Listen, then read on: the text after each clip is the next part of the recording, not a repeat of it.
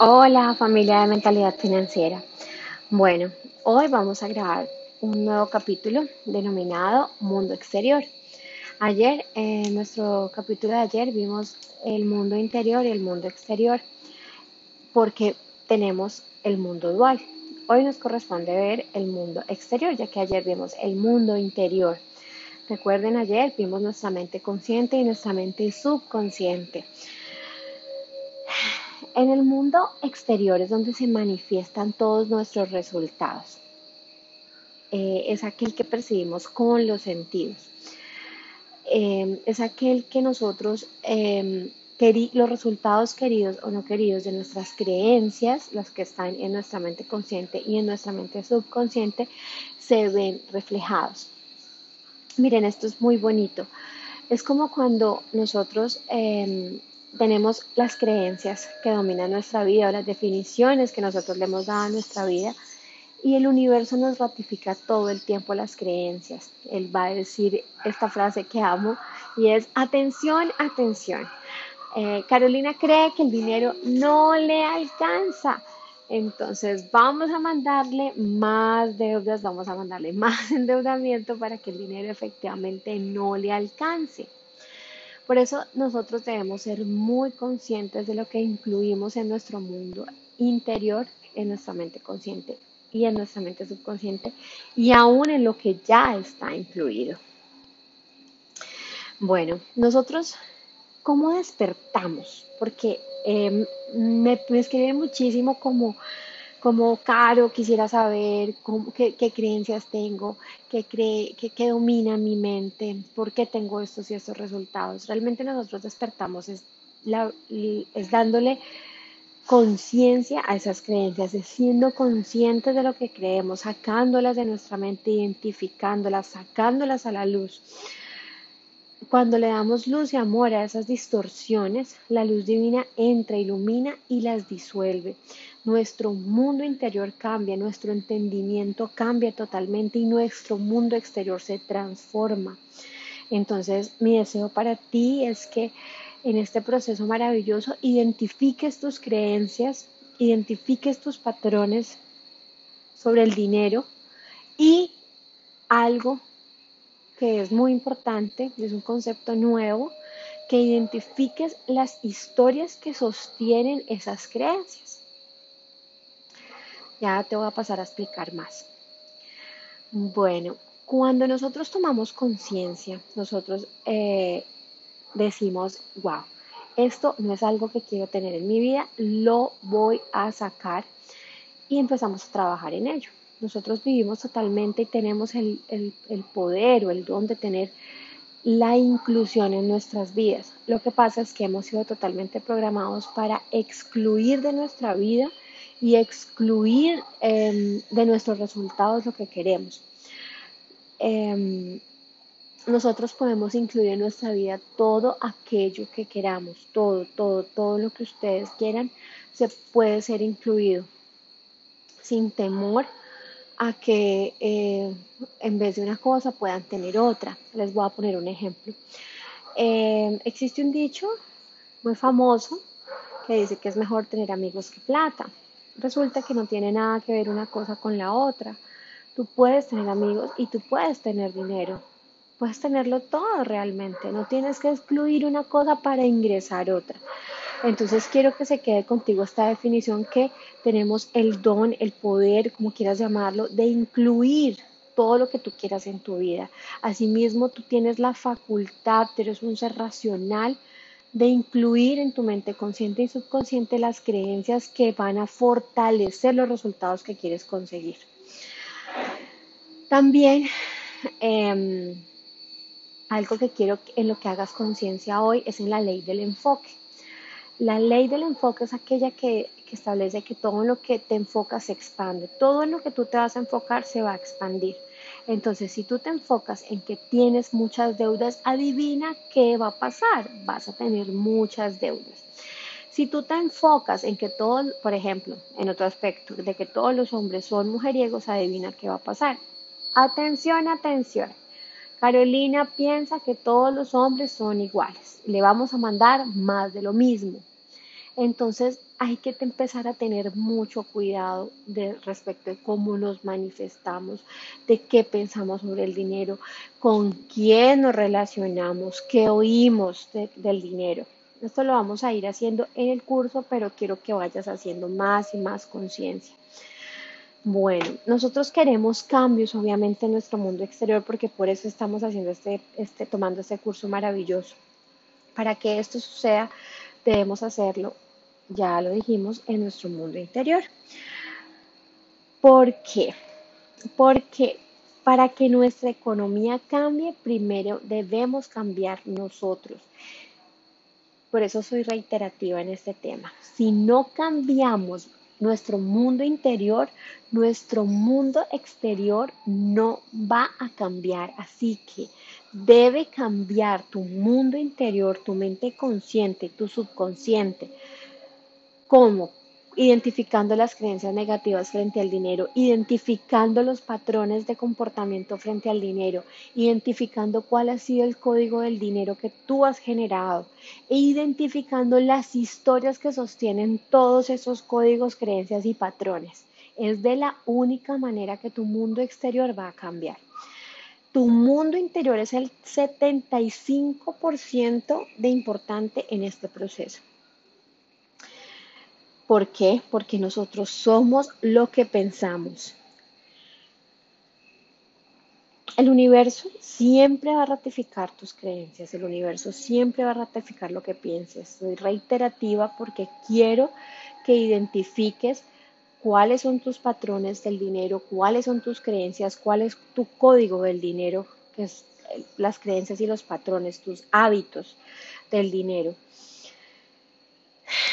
Si tú ya tienes esta información, como a mí me pasó muchas veces, y que esto quiero ser muy honesta contigo y vulnerable, em, yo llevo alrededor de más de 10 años estudiando este tema y al principio mm, no encontraba un cambio, no encontraba resultados y empecé a entender que em, los resultados no se daban porque esa información la estaba tomando desde la razón y lo hacía todo mecánicamente si tú lo haces desde el entendimiento, con el corazón dispuesto, desde tu cuarto cerebro, va a ser muy diferente. Quiero regalarte esta afirmación, la cual me regaló una de mis mentoras financieras y que amo profundamente. Se llama y dice así. Yo puedo cambiar mi plantilla energética sobre el dinero. Hecho está, hecho está, hecho está. Repite conmigo, yo puedo cambiar mi plantilla energética sobre el dinero. Hecho está, hecho está, hecho está. Una vez más, yo puedo cambiar mi plantilla energética sobre el dinero. Hecho está, hecho está, hecho está. Bueno, explicado esto, quiero explicarte ahora cómo ocurre el proceso de manifestación en nuestras vidas. El proceso de manifestación, si fuiste muy juicioso y oíste el, audio, o el audiolibro que te envié o leíste el libro Los secretos de la mente millonaria de T. Harv Eker, em, él habla sobre el proceso de manifestación. Sobre este proceso de manifestación hay mucha literatura, puedes consultar libros, puedes consultar autores en internet. Em, hay demasiado, demasiado, demasiado escrito sobre esto. Yo cuando lo empecé a leer, yo decía, no, no, no, no puedo creer que esto sea así, pero lo ratifico totalmente en mi vida. Mira, el proceso de manifestación es cómo se hace realidad lo que tú creas en tu mente. ¿Por qué? Porque volvemos a reiterar, las creencias definen lo que atraes a tu vida todos los días. Entonces, el proceso de manifestación se da de la siguiente manera. Tú tienes un pensamiento ese pensamiento genera un sentimiento. El sentimiento es lo que, mm, lo que puede estar asociado a la conciencia, porque es sentido, es pensado. Ese sentimiento puede generar una emoción. La emoción es el sentimiento, pero em, en el inconsciente. Eso puede generar una acción o genera una acción y un resultado.